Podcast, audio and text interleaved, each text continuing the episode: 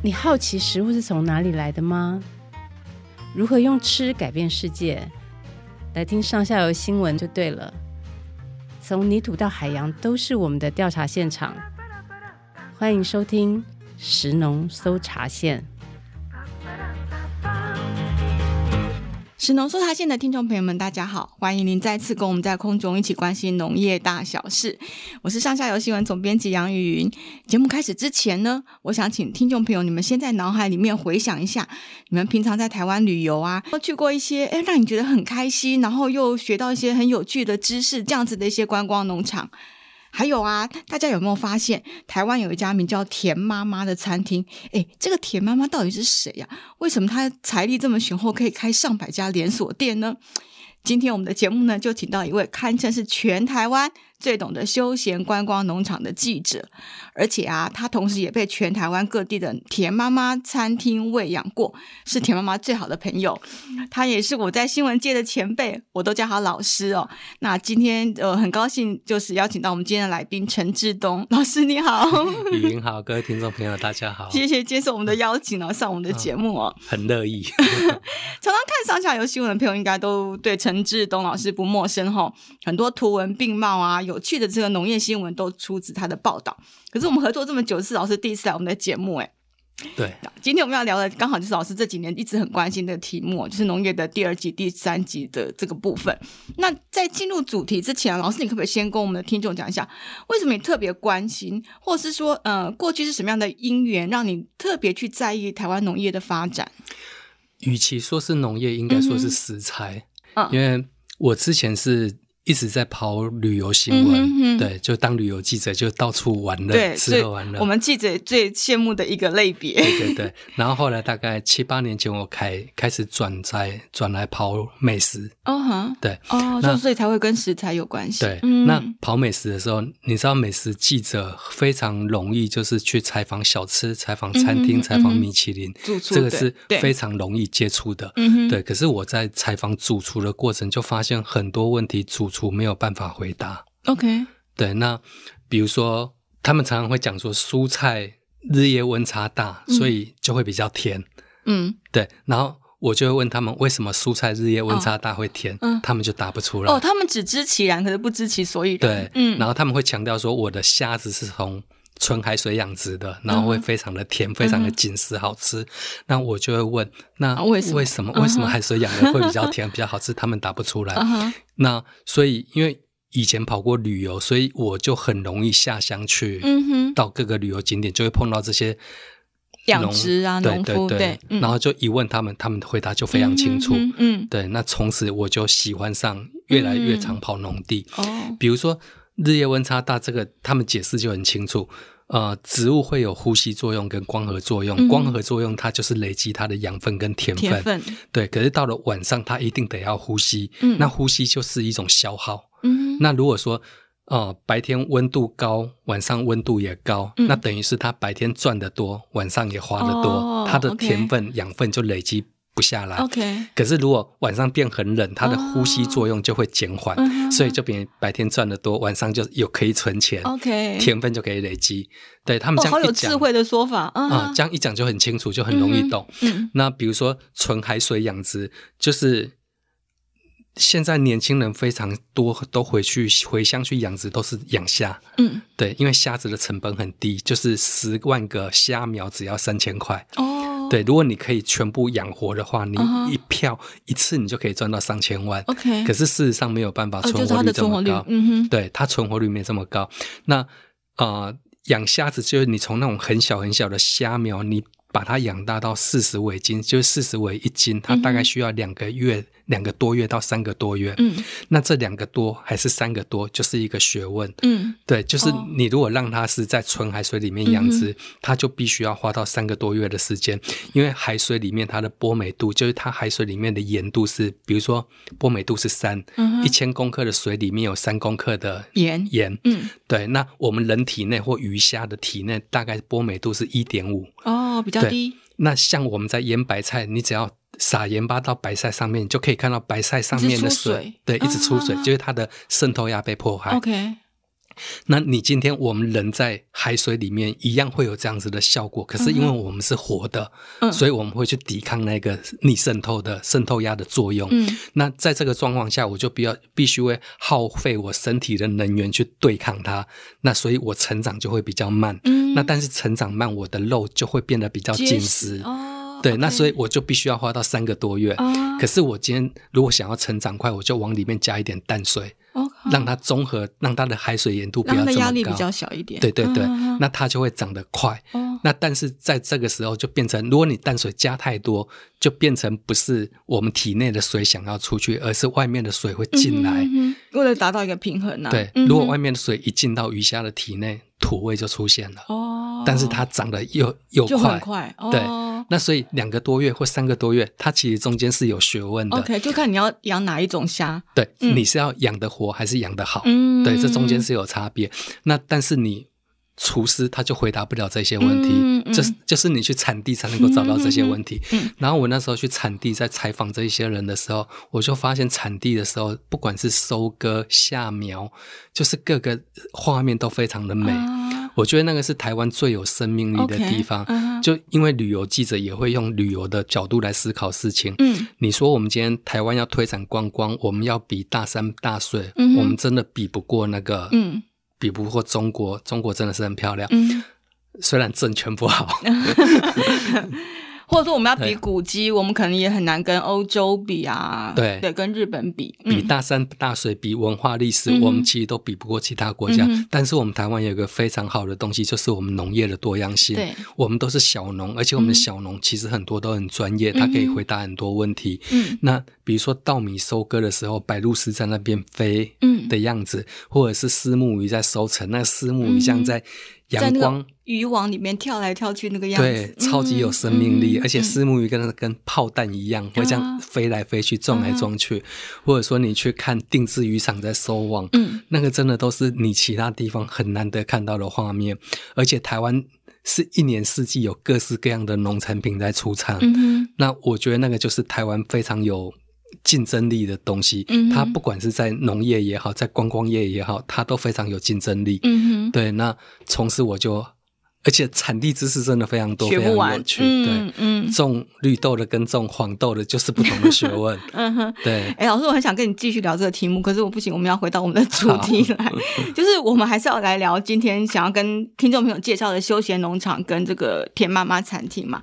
那休闲农场差差不多在呃台湾加入 WTO 前后有个很大的转变，嗯、对不对？那个。台湾休闲农业的发展应该是从大湖采草莓开始，嗯哼，啊、呃，大概在四十年前，哦，这么早，对很久，嗯，然后大湖采草莓，还有木栅观光茶园，嗯，对，那个是最早的台湾休闲农业发展的时候，嗯，那但是那个时候只有，啊、呃，没有法令，没有任何法令规范，对，那那个时候台湾就碰到一个几个现象，就是。我们经济要开始起飞，嗯、然后我们开始准备要实施周休二日，对，然后人民的休闲需求开始起来，对。可是那个时候，我们台湾的观光类型非常的少，嗯、就是几个游乐园，嗯、然后海水浴场，就是不像现在这么五花八门。嗯、以前的休闲类型比较少，那所以那个时候就又刚好有一些农夫，他们就是那种生产型的，他们常常是。比如说，我就听过苗栗那边客家人卖的李子，嗯、就工作努力工作一整年，等到李子要卖的时候，因为台风来了，对，有时候台风来，有时候是太丰收，然后价格掉，哦、掉结果他一整年的辛苦卖出去，刚好抵他的肥料钱，哦、就完全都没有赚到钱。嗯嗯嗯、对，那所以后来就开始有人开放采果，哦，观光采果，对，嗯、那采果对他们来讲收益就非常的好，嗯、对，像。我记得最早开放采果的有几家农场，其中宜兰香格里拉是一家。哦、宜兰香格里拉农场，他是采那个柑橘。OK，哦，他说他们要开始开放采柑橘的那一年呢、啊，嗯、就张青来那个阿来阿贝啊，他说那个时候在菜市场好像是一斤柑橘是卖七块，嗯，然后他在农场给人家自己来采，一斤卖到十五块，哦，而且还要收门票。而且你又不用花采工的钱。对对对，你不用采工，你也不用把它送到菜市场，你也不用担心卖不出去，你就在树上等着人家要花门票进来采。对，而且价格是两倍耶。对，然后呃，他那那个时候在三十多年前，那个时候台湾人的平均月薪大概公务员好像只有一万多块吧，就我记得没有很高。然后呃，他说他那一个周末。一个周末，礼拜六好像赚了四两万多，礼拜天赚了四万多，一个周末就赚了六万多，对，就比一个公务员两三个月的薪水了。对，嗯嗯。然后，所以台湾休闲农场就是在那个时候开始蓬勃发展。可是那个时候有一个很大的问题，就是这是一个新兴的产业，对，没有法源依据。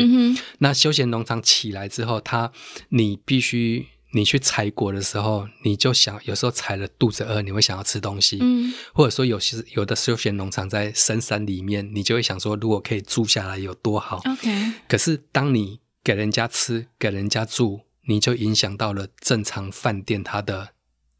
抢了人家的饭碗，以及正常餐厅的这个营收了。对，嗯、所以就开始很多人去检举。哦，啊，所以休闲农场有一段时间，它是被检举到快要经营不下去。Okay, 嗯，对，而且那个时候最早期的农委会也不支持休闲农业，嗯、因为台湾就是觉得农业就是生产的，怎么可以拿来休闲？嗯、那时候的观念是这样子。Okay, 对，嗯、怎么可以拿来玩？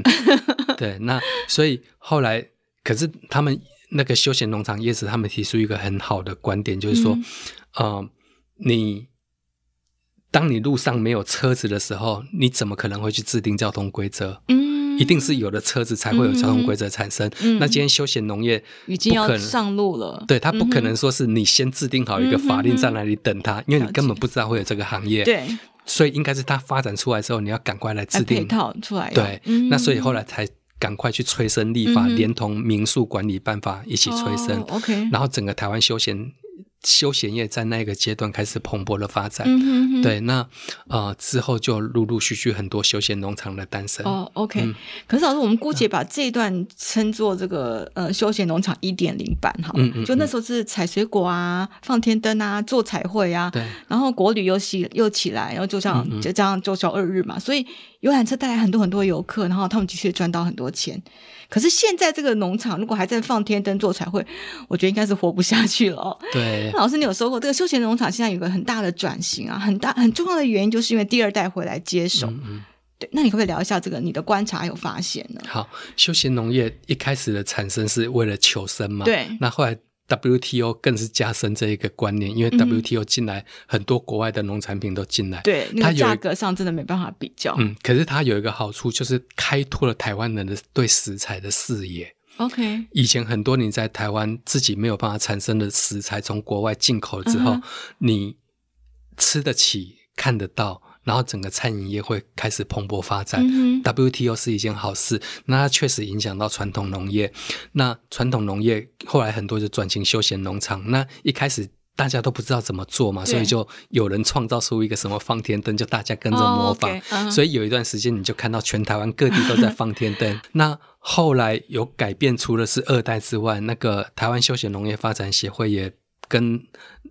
农委会应该说农业部也帮了很大的忙，嗯、就是他们开办农民学院，农民学院还有很多的训练课程，嗯、还有很多的服务品质认证。嗯、他们就是一直努力在改善这一个东西，嗯、就不要再模仿，大家要各自发展自己的特色。嗯、那后来二代回来，确实是让这一个过程变得比较顺利。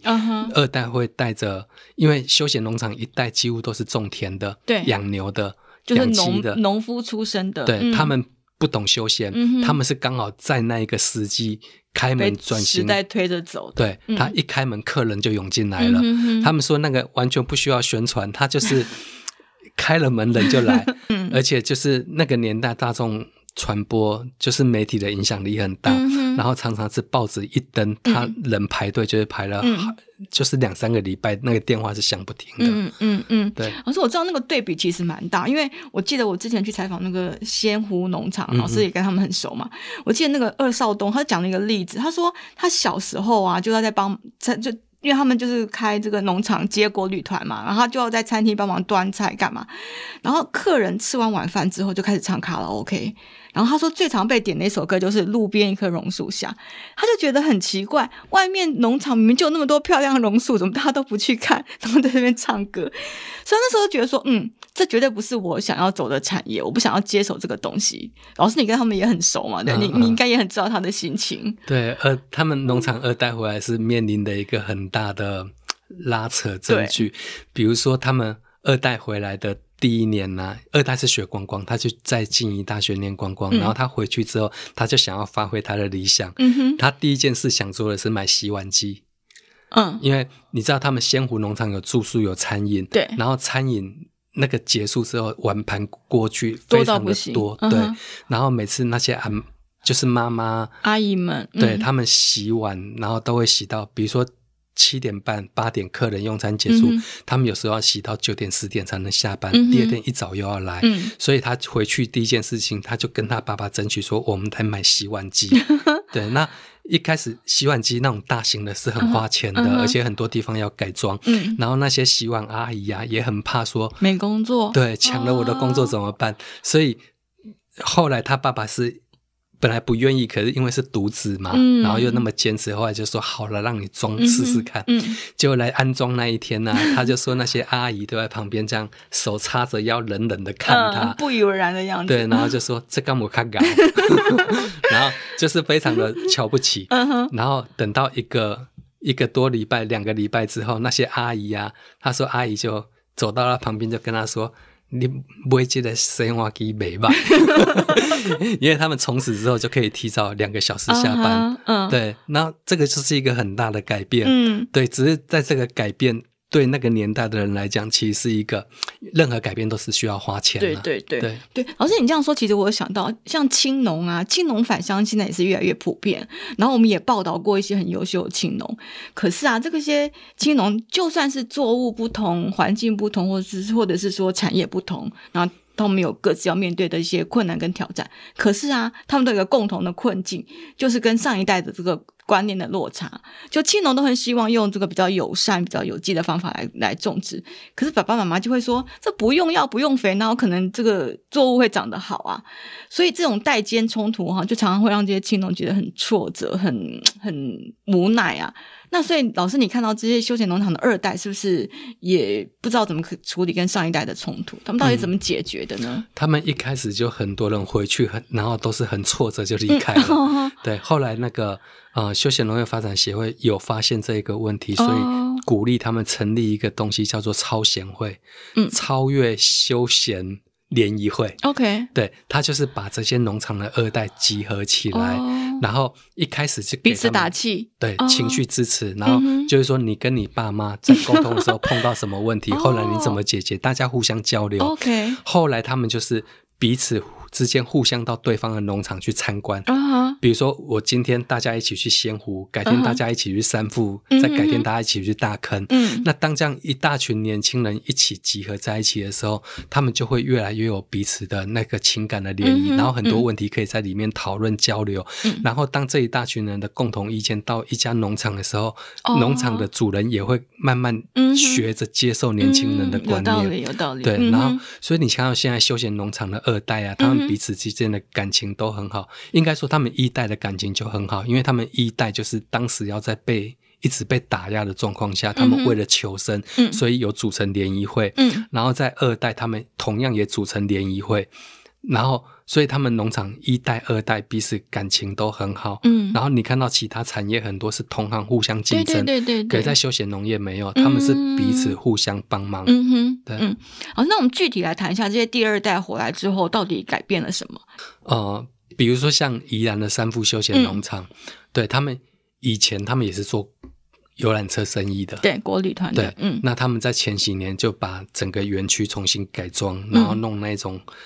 啊、呃，很绿建筑那一种建筑物、嗯，住宿的地方是非常舒服的。嗯、然后他们盖好之后不久，刚好碰到疫情来，哦哦，所以他们又刚好做了一个改变，就是他们的园区只接待来住宿的客人，嗯，就是那一种一日游的客人，他们就再也不接了。哦那但是这个就是拒绝了一一个很大的裁员，对，对我游览车每天这么多人来，我收来越多，我收越多钱，而且那是相对 easy money，对不对？对，很好赚。嗯，可是呃，他们在决定说不要收一日游客人的时候，两代之间就会有一些嗯怀疑，就说这样好吗？对啊，把钱推出去这样好吗？对对对对对。嗯、那后来证明他们现在的收入不会比以前差，嗯、因为来住宿的客人对这个环境能够在这么安静的环境下享受，嗯、他们觉得非常的满意，嗯、所以他们住房率非常的满。OK，对，那。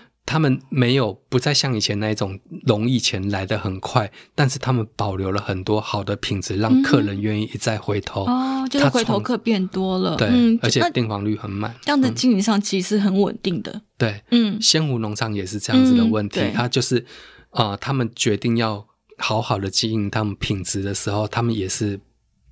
开始拒绝那一种旅行团，嗯、因为旅你知道旅行团来哈，旅行社就是会杀价。哦、比如说餐费一桌两千五，他可能会把你压到两千块，嗯，就会有一些回扣。哦、那所以你就变成你要去扣你的食材，对，你就扣食材，嗯、所以品质就会变差。嗯、那他们那时候也是拒绝说，那我们不要再做这么多旅行社的生意。嗯，可是旅行社的导游就会去跟上一代投诉，说你儿子会到底会不会做生意？哦对，就说他们到底懂不懂得待人接物的道理？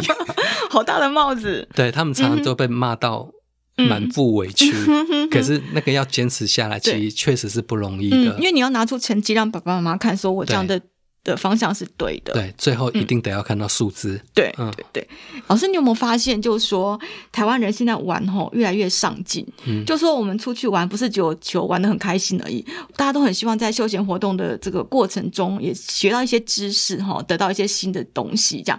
那休闲农场也有很多这样的课程，对不对？让这个游客亲手去学习农产品加工什么的。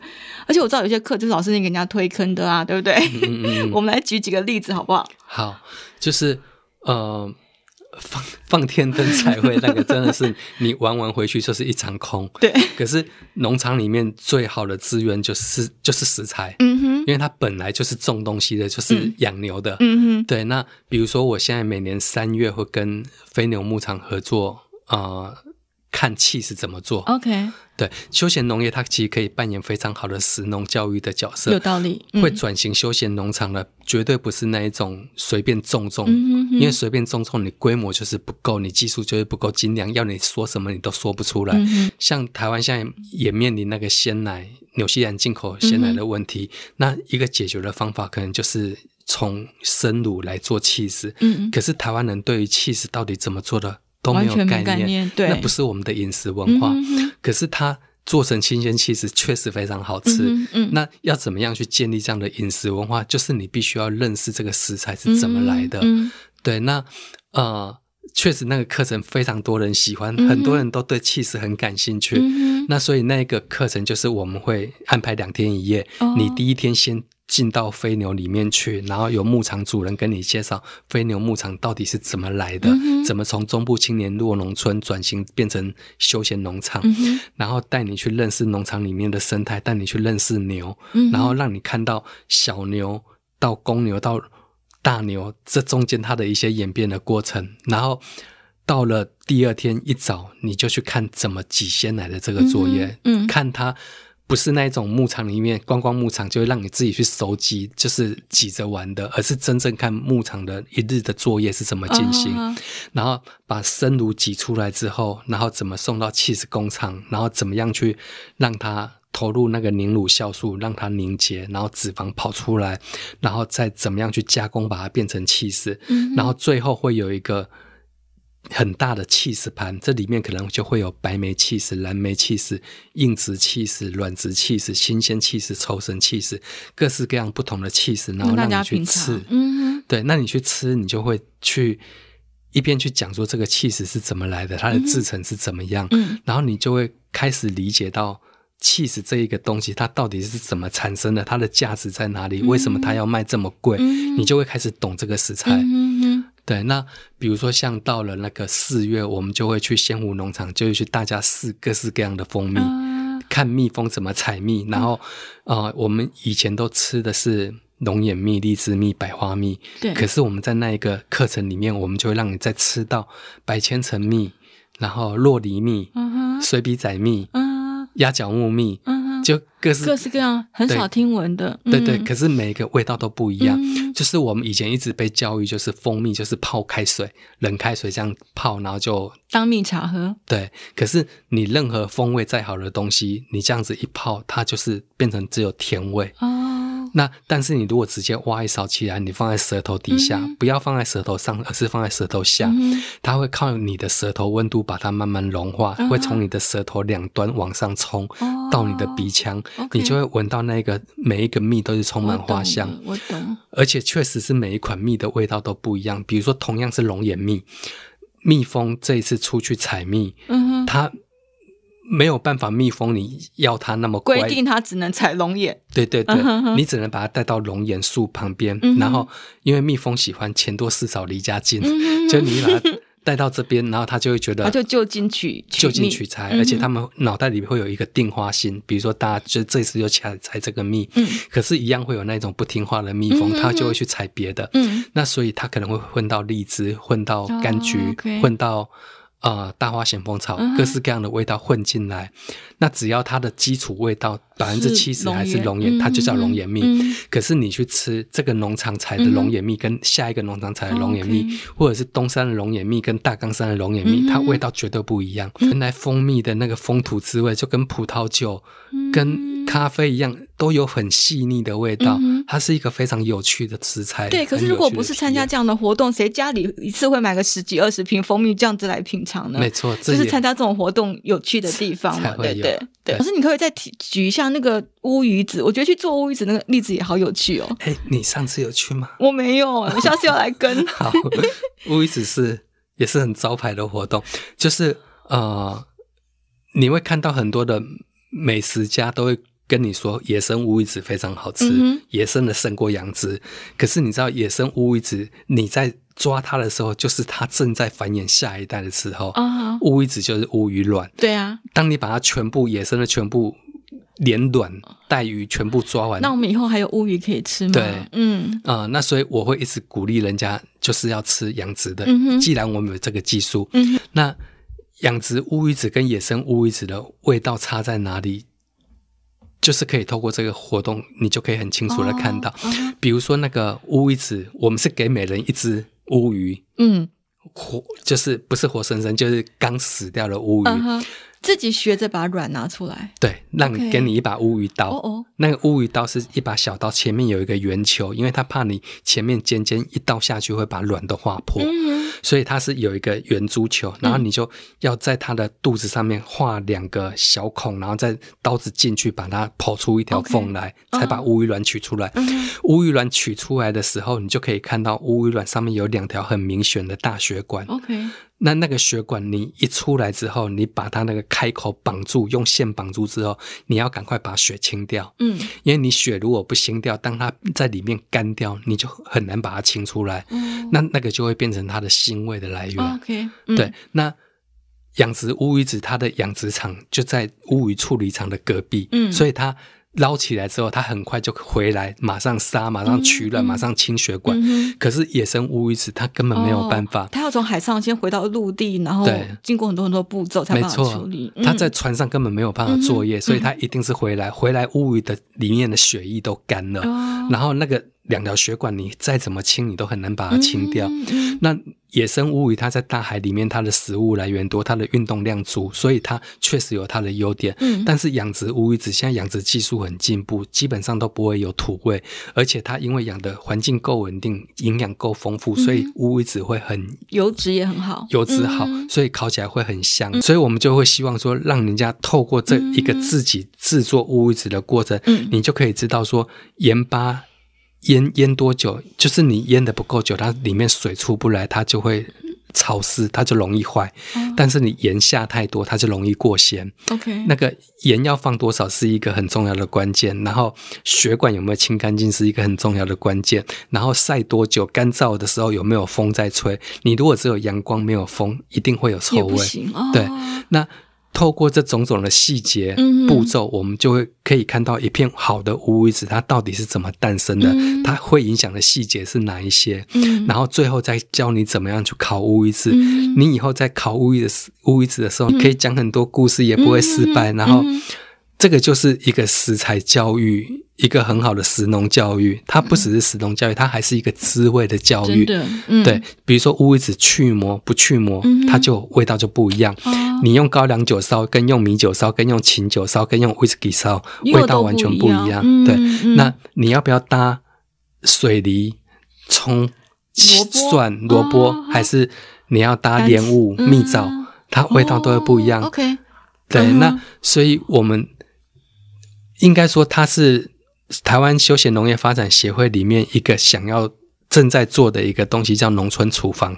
嗯，就是弄每一个农场里面它的食材，然后去做这一种食农教育、跟滋味教育，还有厨艺教育。嗯，就是让。每一个食材可以被认识。OK，可是我觉得讲回最源头，我觉得这是一个非常了不起的观念革新呢。就说我认识很多农夫啊，他们都觉得自己嗯，这手艺没什么，这这个没有什么啊，就很容易自轻自贱自己的一些专长。嗯、像我记得那个诶，壮围的那个关老爷休闲农场，他就跟我讲说，当初辅导老师跟他们讲说，叫他们呃，这个就是开那个。做豆腐乳的课，让游客来品来来学习，他们都觉得这脑狼狈哦啦，这个怎么可能变成可以赚钱的课程？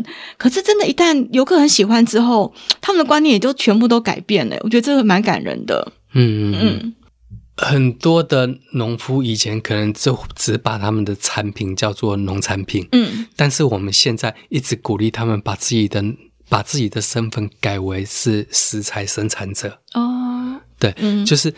不是只有名字好听而已，是整个呃认同都不一样。对，嗯、整个观念的改变。嗯、因为你要做的，你不只是种好，就刚刚讲的，就养好一尾鱼跟养活一尾鱼，它是不一样的。嗯、哼哼当你养活一尾鱼，你只想要把它养活，你是想把把你的东西种活，那个就是农民，传统的农民。嗯，他就是数量越多，它。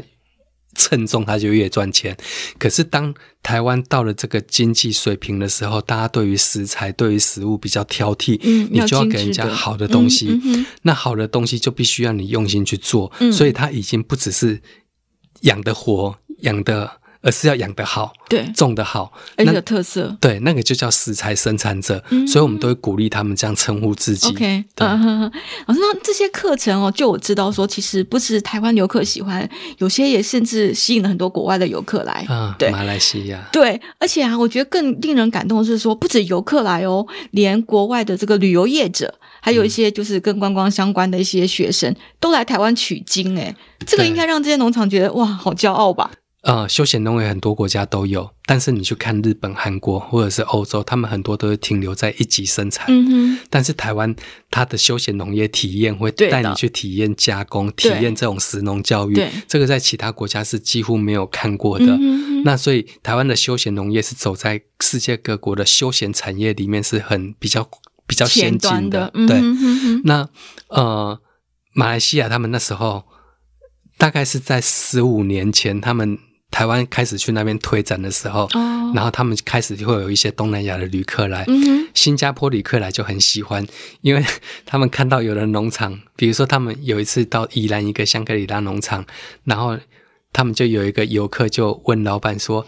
哇，你们农场好大哦，到底有多大？那个老板就说：“你现在眼前看到这个山呐、这个范围里都是我的。嗯哼”然后那个新加坡人就说：“哇，那不是比我们新加坡还大？” 然后就他们很讶异，就是说有这么大一个面积都是农场，嗯、而且让他可以亲手去采那个水果，嗯、他觉得非常的很，就非常的喜，就对于这些。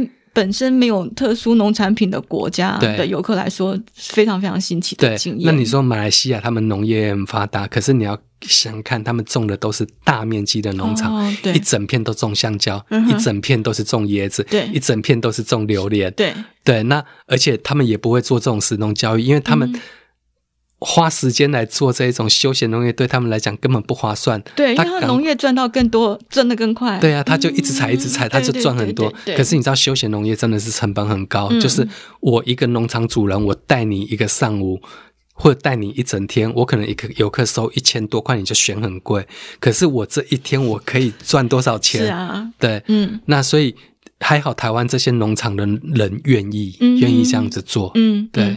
好，那我们赶快再来讲。田妈妈。不过我要先回头澄清一下，我刚刚说，就是其实田妈妈不是一个人，那田妈妈也不是连锁餐厅哦。老师，你来说好了啦，就是田妈妈到底是怎么兴起的？然后它到底是一种怎么样的餐厅？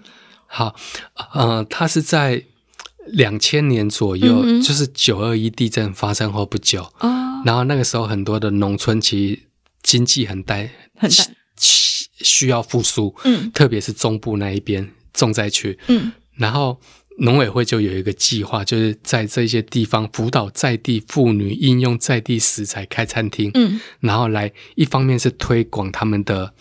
啊、呃，在地农产品的知名度，然后另一方面是让他们可以有收入。嗯、对，uh. 那这些田妈妈的组成一开始就是家政班的成员呐、啊，或者是农会里面去找人来，嗯、或者是他们觉得有哪一个农场觉得他很棒，然后去辅导，慢慢开发出来。那现在台湾已经有一百一十家左右的田妈妈。嗯、那呃，有一些真的早期都是杂牌军，因为他们就是对他们就是。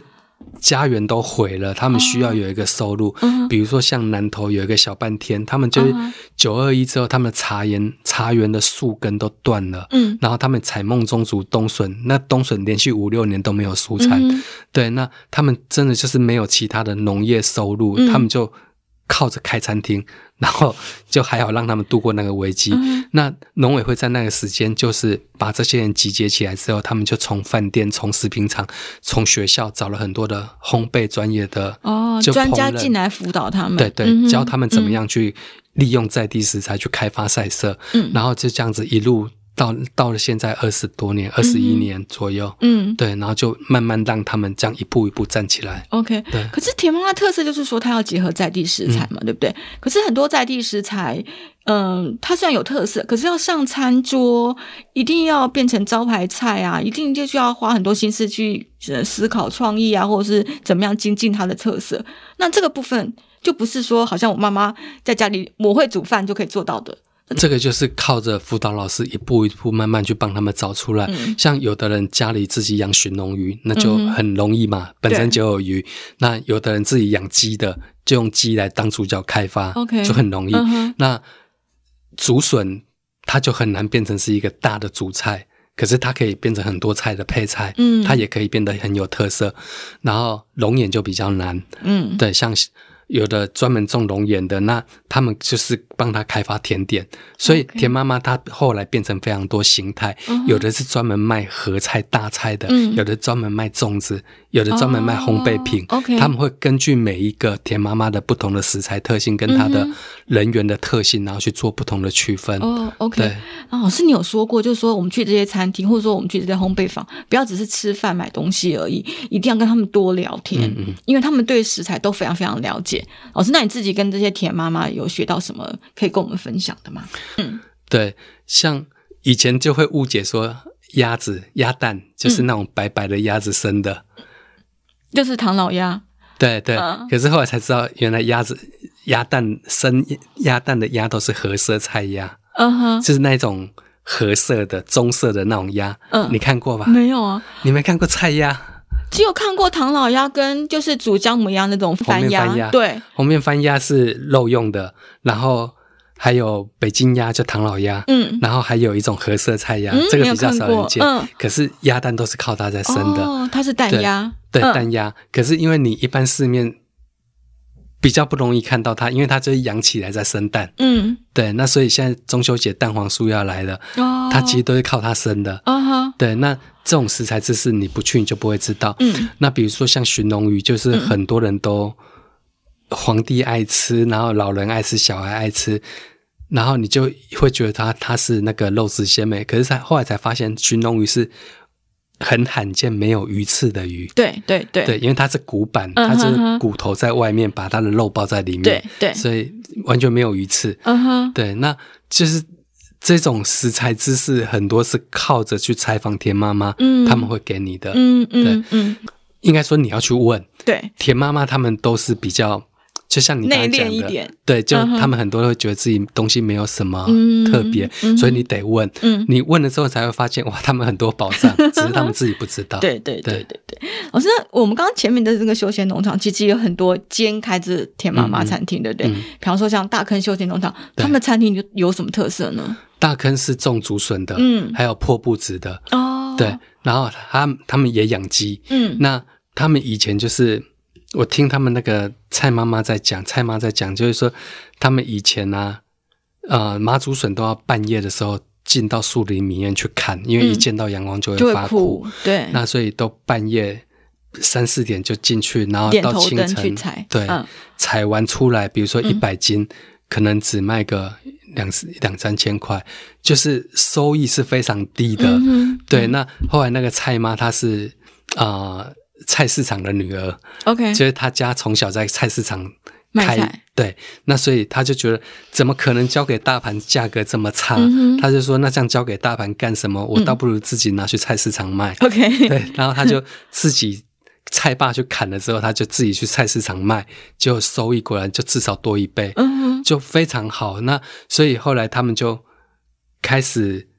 想说，那除了自己卖，可不可以自己也来煮给人家吃呢？嗯、哼哼那他们有养鸡，有竹笋，那竹笋家鸡就不变竹笋鸡，对对对。后来他们家就从开始从竹笋鸡开始起家，嗯，然后就慢慢发展出越来越多的特殊的菜色，嗯，那呃，对，所以你去到他那边，你可以吃到各式各样的笋，绿竹笋、麻竹笋，还有腌笋。然后酱笋，酱笋大餐这样子，对对对。然后竹笋炒笋仔饭，哦，然后笋仔鸡，对，然后花波鸡给，就是各式各样的乡土料理，在他们那一边都有。嗯，老师除了这个菜色之外，我觉得去田妈妈餐厅吃饭也有一些不同的氛围哦。这种人情味，你觉得是怎么样产生的呢？一个是他们本来的身份是农民了，嗯，第二个是他们的成立起来。是在受到很多帮助之下成立的，哦、比如说农委会的帮忙，嗯、然后辅导老师啊，辅导老师的帮忙，嗯嗯、然后很多那个呃农业部他们也会找记者去采访，对，像老师这样子，嗯、呃，那所以他们是一路靠着很多的协助，嗯、然后这样慢慢成立起来的，懂。所以他们心里都会有那种感恩。嗯、那所以对待客人，他们的态度确实都比一般的餐厅来得更。更亲切，对对，对，没错。对，好，那你可以具体讲一些你听到这些农场或是餐厅主人的故事吗？就是到底是什么样的精神，让你觉得说，哦，你很愿意花时间去了解他们，报道他们？好，呃，比如说三峡那边有一个千户传奇，嗯、哼是养鲟龙鱼的，OK，对他们就。前几年就非常惨，就是 有一个台风来，就是一夜之间把他们整个寻龙鱼的渔场全部都打毁。哦，他不是就是撩住对鸡？对，他们本来寻龙鱼有上万只，嗯、然后一个台风之后剩下几百只小苗，哦哦对，大的全部被冲走。嗯、那呃，后来他们就靠着极为小鱼，然后重新把自己慢慢再站起来，起来就花了几年时间。我那时候在新闻上看到他们这样。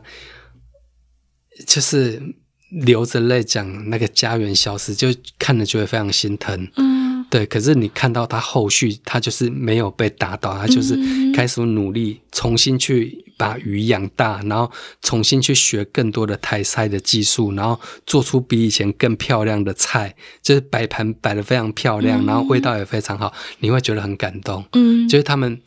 田妈妈本来就是很多是灾区重建的那种人，他们都是在这种风灾、天灾之中重新爬起来的那种餐厅。嗯，老师，我记得你还有说过一个，嗯，好像是原住民的田妈妈，她是不是后来也开放了很多呃工作机会给其他的族人？有在那个新花莲秀林，就是在呃新城再上去一点，嗯，打击地是泰鲁阁族语，嗯，对，然后呃他们就在那边。种七叶兰，然后种刺葱，嗯、种一些原住民的香料，嗯、对，然后就烤鱼，就是原住民那种烤鱼、烤鸡，嗯、然后就在那边，啊、呃，地瓜，然后就有一些原住民的餐，嗯、但是他们跟很多原住民餐会弄得比较随便不一样，他们会把它弄得很好看，嗯、对，那所以生意就非常好。嗯、他们当他们站起来，生意好之后，他们雇佣非常多族人。嗯然后就让他们的族人可以一起在那边工作。然后除了做餐饮之外，他们也把那种擅长编织的找来，就在那边表演，然后可以卖他的编织品。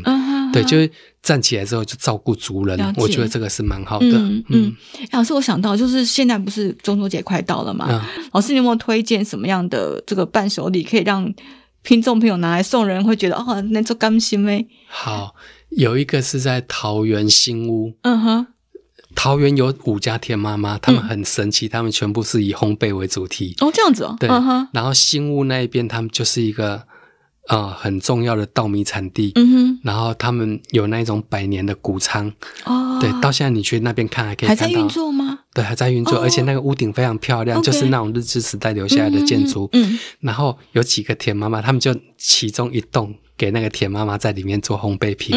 然后他们每到节庆的时候，他们会做蛋黄酥、做蛋糕。他们的招牌是波士顿派。然后他们的波士顿派是用米谷粉。哦，对，就不是用面粉。用米谷粉，然后做波士顿派，做的很漂亮，就完全不出城市里面的。然后。口味非常好，我吃过好几个巧克力的，然后柠檬的、抹茶的都非常好吃。然后那个圆圆一个，然后也不贵，也不贵。嗯，然后他们比较麻烦是，他们你要先预定，预定之后他们也不宅配，你得自己去拿。是为了品质保证吧？因为运送过程常常会撞坏。嗯，对，那可是它那个就真的非常好吃，而且非常。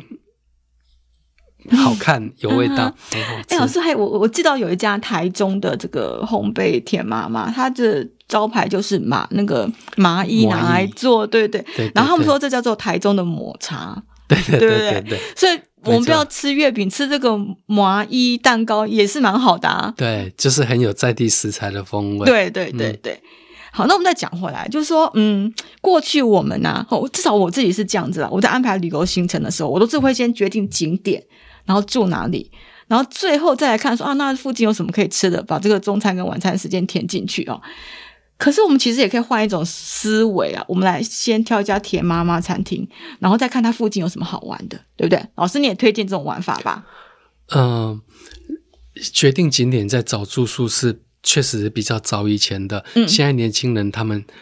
很多是先决定住宿的地点，OK，然后才去看周边有什么好玩的。以餐厅为主的这一种，台湾有这种实力的餐厅确实还是少。嗯、田妈妈目前的实力也还不到这里。嗯、田妈妈的味道没问题，嗯，摆盘有问题，嗯，就摆盘精致度还是不够好，不会让人家特别真的想要去那个地方。就是它的摆盘、它的用餐环境这些氛围都还需要再加强。嗯，但是味道是好的。嗯，那所以田妈妈。我觉得是可以以住宿为主.就是说，比如说你决定你今天要去南投玩，想要住哪一家饭店，嗯、或者说你要去台中玩，你要住哪里，嗯、然后你再去看附近有哪一家甜妈妈，哦、你去吃，OK，通常不会失望。嗯，对，OK，好，所以听众朋友，我们现在开始啊，要来计划旅游的时候哈，或者我们可以先从这个台湾休闲农业发展协会的网站上面去找灵感。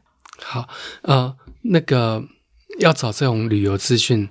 台湾休闲农业发展协会有一个网站叫做农游超市，OK，农业旅游超市，嗯、就是一般的超市是卖芭辣、卖西瓜、卖蔬菜，农游、超市卖的是采芭辣。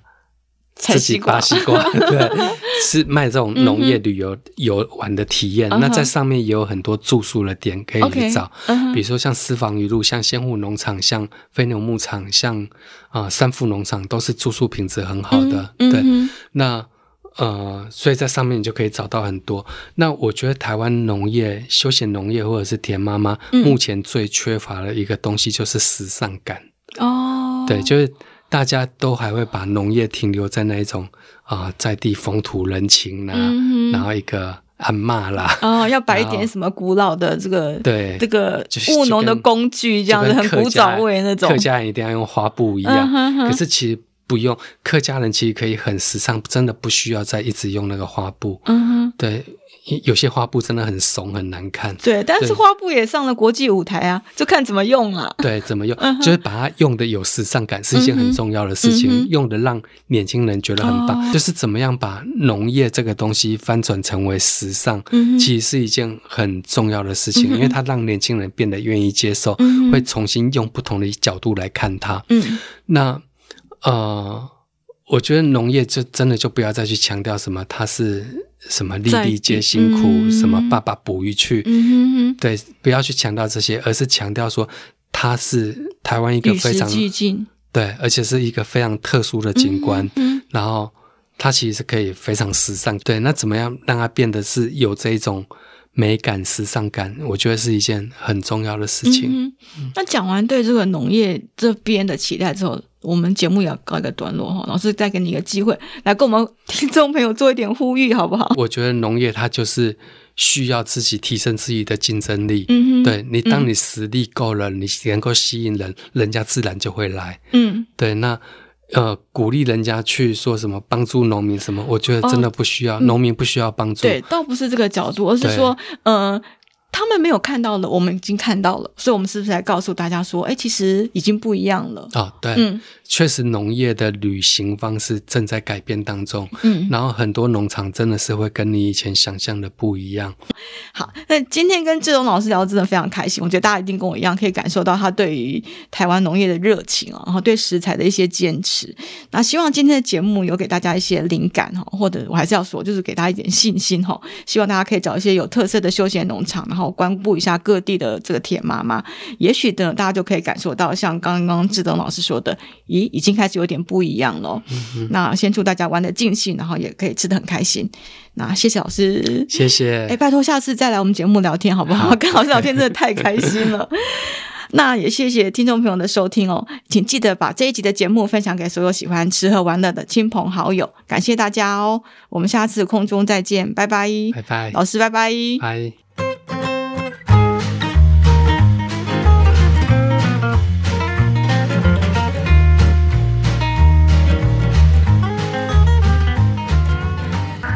以上内容是由上下游新闻团队制作。我们是一个线上媒体，特别针对农业、食物跟环境制作每日新闻与深度的调查报道。欢迎大家上网搜寻“上下游新闻市集”。